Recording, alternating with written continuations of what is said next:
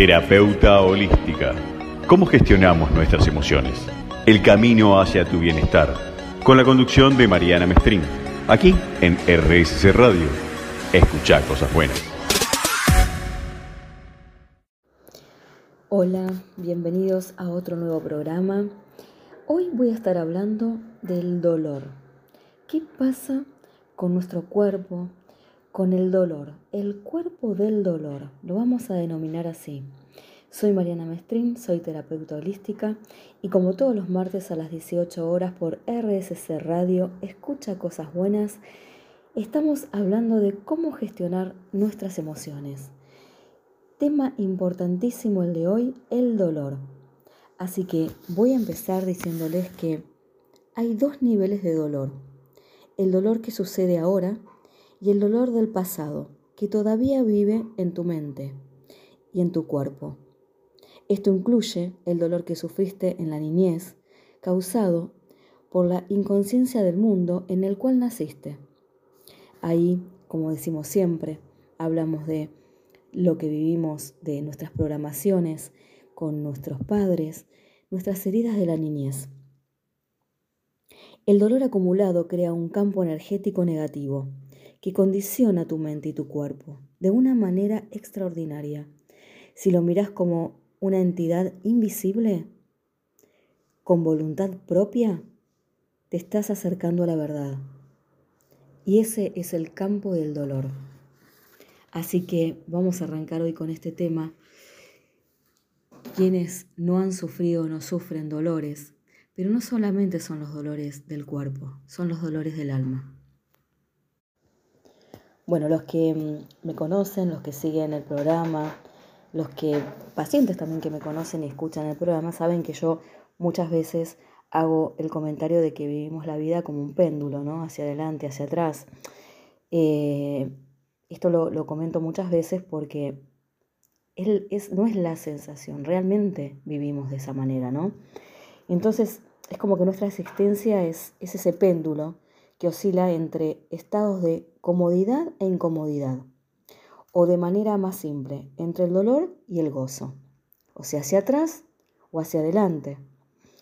Eh, y para poder entender de una manera más práctica este concepto, que mm, es estar abiertos a experimentarnos a nosotros mismos, ¿no? Como, como una, entender que somos como una bola energética.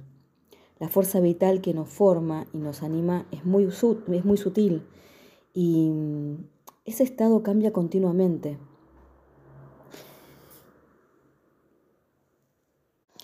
Así que vamos a hacer un poco de historia y les voy a contar un poco esto de lo que hablamos de esta bola energética que somos, ¿no?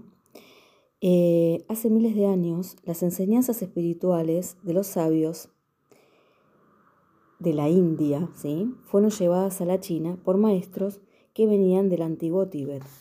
Ellos organizaron y le dieron forma al corpus de conocimiento que hoy denominamos filosofía de Oriente. Algunos conceptos fundamentales de muchas de esas enseñanzas han llegado al presente a través de los siglos, pacientemente elaborados y transmitidos a nosotros. Entonces, como le decía, hagamos un poco de historia. En la China, por ejemplo, los maestros taotistas expusieron de manera muy simple esa teoría de la creación del universo. Según ellos, antes de la creación existía un estado primordial y omnipresente que denominaremos principio único. Abarcaba el todo y la nada, con todo el potencial latente de la creación. Luego el principio único se habría dividido en dos frecuencias energéticas de igual poder, pero de naturaleza opuesta y complementaria, que estos sabios llamaron Yin y Yang. Observen que les dije que estaba dividido entre dos frecuencias energéticas, polos opuestos.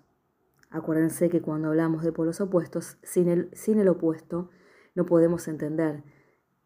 Si hay noche, tenemos que conocer el día, ¿no? Y los opuestos se tienen que complementar. Esto hago una salvedad porque lo he dicho también muchas veces. De esa división surgió la creación toda, la tierra y el cielo, la luna y el sol, la noche y el día, lo femenino, lo masculino, lo que hablaba recién, el frío y el calor, la oscuridad y la luz, lo expandido y lo contraído, lo grave y lo agudo, y así sucesivamente, etcétera, muchas más cosas. A partir de entonces, la teoría del yin y el yang se aplicó a todo lo conocido y por conocer. Ninguno de los dos extremos puede existir sin el otro. Para reconocer la luz necesitamos conocer la oscuridad y para saber lo que es frío necesitamos experimentar el calor. Esto es exactamente lo que les acababa de explicar recién. Lo leí porque es muy interesante. Esto es este, algo que tenemos que comprender, que no podemos existir sin el otro, sin el otro puesto, ¿no? Y no hay mejor manera que comprender lo que esto viene ya de toda una filosofía y enseñanzas espirituales antiguas, traídas este, de la India, llevadas a la China y también hoy a Occidente. Los seres humanos civilizados hemos olvidado cómo permitir que la vida fluya de manera natural. Nuestra mente racional está programada para controlar o resistir ese ciclo natural de la vida, ¿no? A través de una maraña de creencias, de hábitos, tanto mentales como emocionales, que conforman una identidad energética y algunos teóricos han denominado, digamos, a esta energía artificial, la han denominado ego, a este aspecto de nuestro ser, ¿no? Eh, el ego solo quiere y acepta el gozo y evita rechazar el dolor a través de este condicionamiento ¿no? natural que el dolor deja de ser una experiencia energética para pasar a asociarse con miedo, queja, culpa, vergüenza, frustración, furia y muchos otros sentimientos negativos. Esto es muy común del ego. Recuerda que cuando hablamos de las heridas de la infancia siempre digo que el ego nos pone una máscara justamente para no sufrir para no ver ese dolor, pero lo único que hacemos es guardarlo en el inconsciente y toda esa información no se pierde, ¿no? Está ahí. Y la verdad que es muy interesante si observamos que cuando las circunstancias son favorables para ese ego, o sea, lo que quiero decir, cuando sucede algo que estamos contentos, estamos gozando, nos sentimos felices totalmente, ¿no? Intensamente felices, creemos que nos comemos el mundo. Y creemos que ese estado debería ser permanente. Energéticamente hablando, estamos totalmente entregados. Y nuestro péndulo, de lo que hablábamos recién, se mueve hacia el tope del gozo. Pero cuando tenemos una experiencia que ocurre en algún punto entre el dolor, el gozo, nos preguntamos qué anda mal, y ahí es donde baja la energía, ¿no? Eh, y empezamos a hacernos varias preguntas, como por ejemplo, ¿cómo se explica que haya habido tanto dolor en mi vida? ¿Cómo se explica que haya tanto sufrimiento en el mundo? Y este péndulo no puede permanecer todo el tiempo en la zona de alegría y del gozo, ¿no? Y eso es sencillamente porque las cosas no están diseñadas de ese modo en este universo. Es natural que en algún momento se mueva hacia el centro y luego se desplace hacia el extremo del dolor y así sucesivamente. Y nuestra existencia, así como lo de todo lo creado, transcurre en ese vaivén que se da entre el gozo y el dolor. Y lamentablemente tenemos a nuestra identidad que rechaza esa parte de la historia, ¿no? no quiere eso es porque nuestra mente racional, el ego, ha sido programada para evitar el dolor. Entonces la resonancia de aquello que estamos tan habituados a sentir, el sufrimiento, es realmente la resistencia al dolor. Cuando más resistimos su natural fluir, más tiempo permanece en el lado, en ese lado del dolor, en ese lado de sentirnos mal, porque eso nos está facilitando o, o mejor dicho, nos resulta familiar, el sufrimiento nos resulta familiar, mucho más familiar que la alegría. De manera inconsciente, por supuesto, agotamos muy rápido las búsquedas, las sensaciones y resistimos ese desagradable e interminable dolor, porque de alguna manera, al quedarnos ahí y tener que buscar para salir de ahí, es mucho más doloroso. Entonces no queremos ir hacia sentir más dolor, no queremos ir hacia ese despertar y entender y desprogramar o hacer consciente lo que nos está doliendo para poderlo resolver. Terapeuta holística. ¿Cómo gestionamos nuestras emociones? El camino hacia tu bienestar. Con la conducción de Mariana Mestrín. Aquí en RSC Radio. Escucha cosas buenas. El dolor se puede experimentar en diferentes niveles, físico, emocional o espiritual. Cuando escuchamos la palabra dolor, muchas veces pensamos en manifestaciones agudas, físicas o emocionales. El dolor también puede ser incomodidad, tensión, estrés, o también lo podemos percibir como algo externo, fuera de lugar. El dolor es cualquier cosa que nos impida sentirnos bien con nosotros mismos o no se sienta bien dentro de uno, ¿no? Por eso dolor puede abarcar muchas cosas. Pero tenemos dos tipos de dolor. Como dije anteriormente, todos podemos experimentar dolor alguna vez, física o emocionalmente, pero sin embargo existen dos clases diferentes de dolor. Y esto surge de dos lugares muy distintos.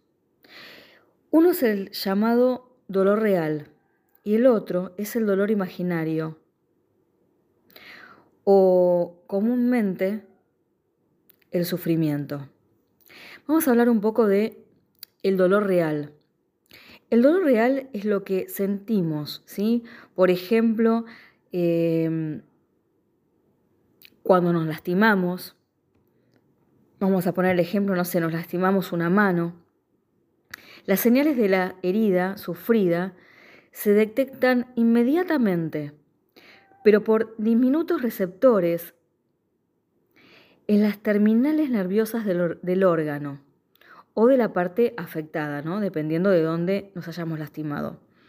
Cuando hay dolor real, la sensación sentida es la respuesta de nuestro cerebro a los cambios electroquímicos o neuronales hormonales. En el área donde, donde ocurrió la herida, ¿sí? Ahí estamos hablando de ese dolor real. Hay todo un sistema que actúa a través de ese dolor que sentimos en ese momento.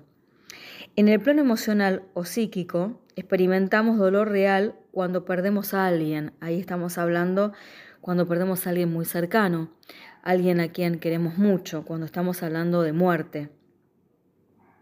Que también esto tranquilamente puede ser también con una mascota, ¿no? Alguien a quien queremos mucho. No tiene que ver con si es una mascota o una persona.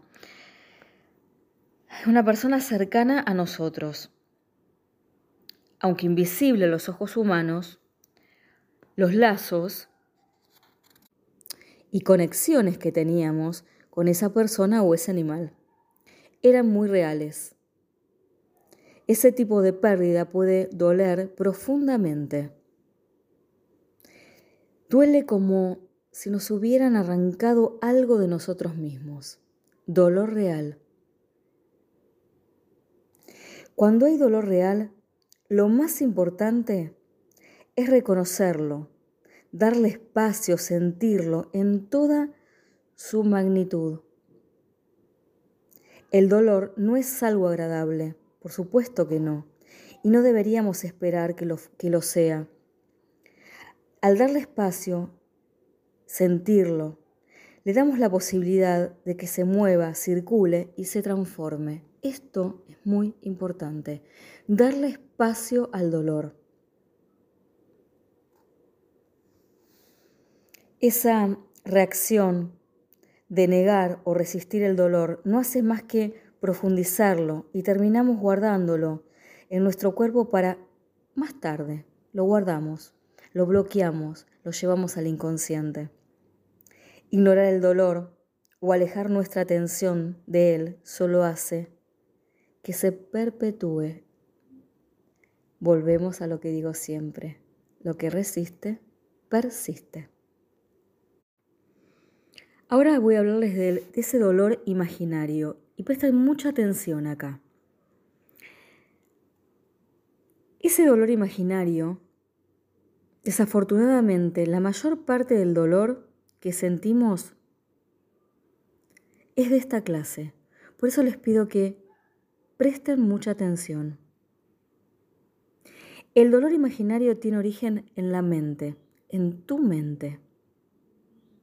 Cuando digo la mente me refiero a esa parte nuestra que racionaliza, opina, interpreta todo lo que, lo que va aconteciendo, todo lo que sucede sobre la base de un sistema de creencias, así que la mente decide si lo que percibe es bueno o es malo. Qué importante esto, y qué común, y qué cotidiano que es, ¿no?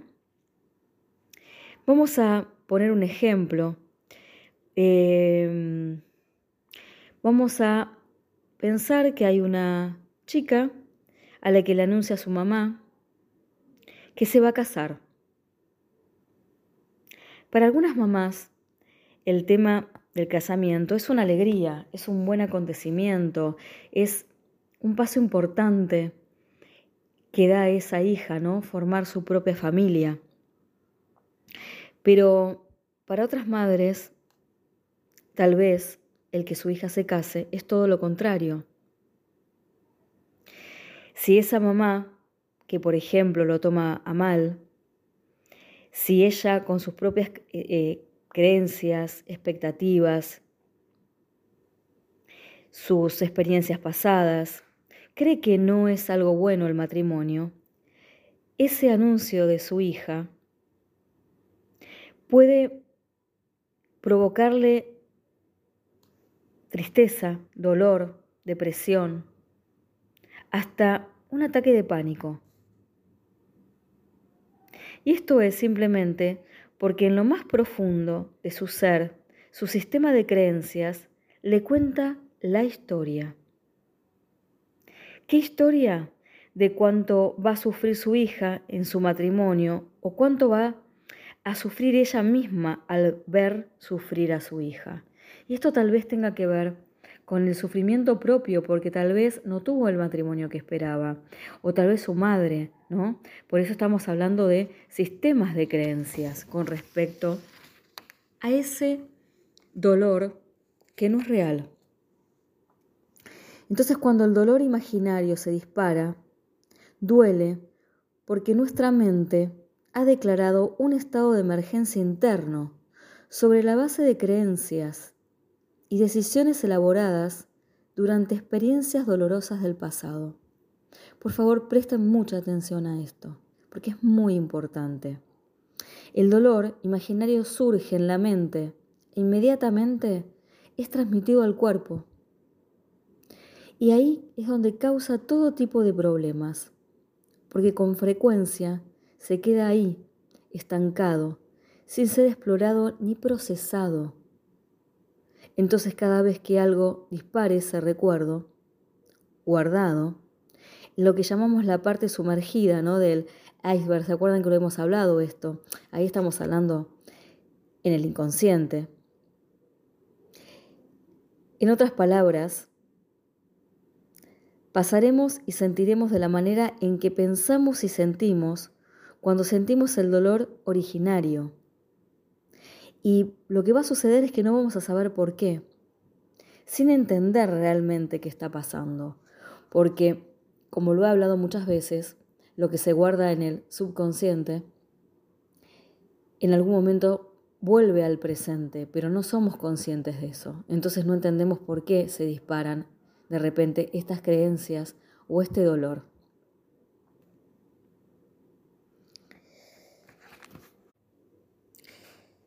Y como estamos entrenados culturalmente para rechazar el dolor y no sentirlo, el cuerpo vuelve a guardar ese dolor para más tarde. Y eso se va a convertir en un círculo vicioso que lastima interminablemente. Siempre que hay dolor imaginario, hay una mente que lo genera y un cuerpo físico y emocional que dispara sensaciones y sentimientos que requieren moverse. Lo mental se convierte en físico. Recuerden que todo lo que no podemos gestionar lo vamos a pasar por el cuerpo. Entonces, esto va a confundir, distorsionar, resistiendo lo que ha sido real en el pasado y lo que es real en el momento presente. Si podemos reeducar nuestra mente y reprogramarnos, reprogramar nuestros pensamientos, las creencias, decisiones que crean ese dolor, lo que podemos lograr es desactivar esos programas de sufrimiento.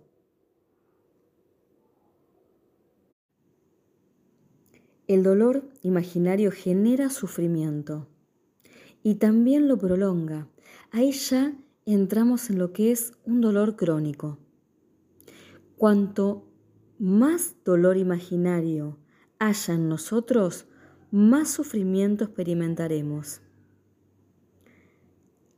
Las contracciones energéticas creadas por el dolor, por ese dolor imaginario, alteran nuestras funciones orgánicas, nerviosas y estructurales. Un dolor crónico puede ser la resultante de capas y más capas de dolor imaginario, pero también puede ser el resultado de una enfermedad. Y esto es porque ese dolor que fuimos guardando por eso capas y capas y se vuelve crónico, termina provocando una enfermedad que hace tiempo se está preparando. Desde el momento que no liberamos ese dolor imaginario, sino que lo seguimos creando y fomentando cada vez más y más. El dolor crónico tiene la siguiente dinámica. Escuchen bien y tal vez lo puedan anotar. El dolor originario, una herida, una lesión, un tumor, un problema en algún órgano del cuerpo. Esa es la parte primera. La segunda es la resistencia a sentirlo. Eso no debería pasar. Esto es demasiado para mí. ¿Por qué me sucede esto a mí?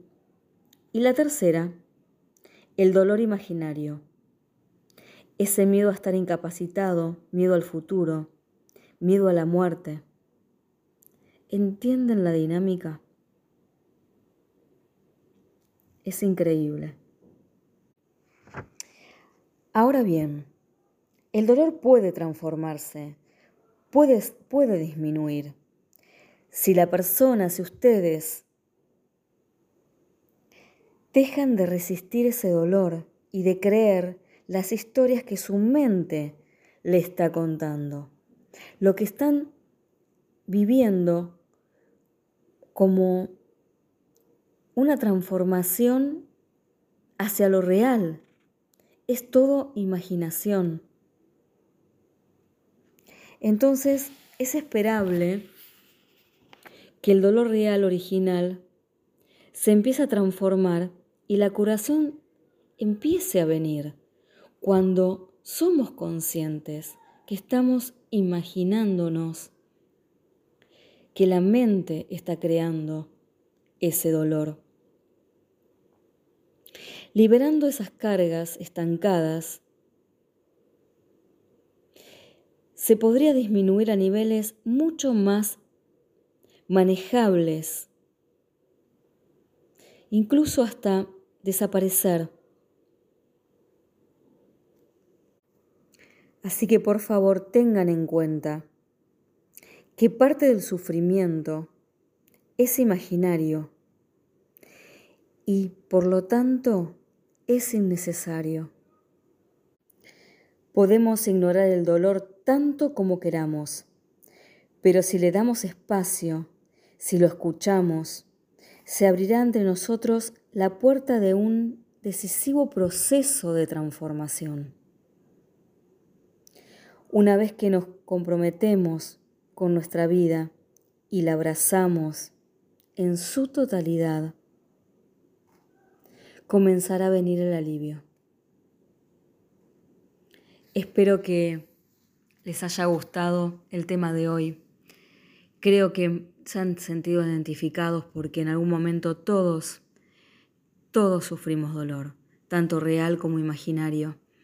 Y en muchas situaciones no hemos podido eh, entender el, dolor, abrazar el dolor para poder liberarlo. Así que bueno, llegamos al final de este hermoso programa en RSC Radio, Radio Digital, 18 horas argentinas y como siempre les digo, es un placer hacer este programa para mí, poder poner mi granito de arena en este despertar de la conciencia, en esto de poder conocernos un poco más. Este es un camino de autoconocimiento. Si estás en este camino, si querés conocerte, si querés conocer lo que realmente sucede en tu mente, en tu cuerpo, en tu alma, en tus programaciones, en la familia, en las heridas de la niñez, para poder crear una realidad distinta, dejar la queja, dejar el dolor y poder brillar. Este es tu espacio, este es tu lugar. Te abrazo de alma a alma. Me encanta y amo hacer este programa. Los espero como todos los martes si se perdieron el programa, no lo pudieron ver o lo quieren recomendar, recuerden que en Spotify también pueden escucharlo. Mariana Mestrín Holística, cómo gestionar nuestras emociones, formato podcast. Y también te espero en mi Instagram, Mariana Mestrín Holística. Un abrazo de alma a alma y recuerden, lo que hoy es, mañana no es. Nada es permanente en nuestras vidas. La vida está en continuo movimiento. Por favor, no vivas la vida como un péndulo. Viví el presente. Nos estamos escuchando el próximo martes, 18 horas, hora argentina. Chau. Terapeuta holística. ¿Cómo gestionamos nuestras emociones? El camino hacia tu bienestar con la conducción de Mariana Mestrín, aquí en RSC Radio. Escucha cosas buenas.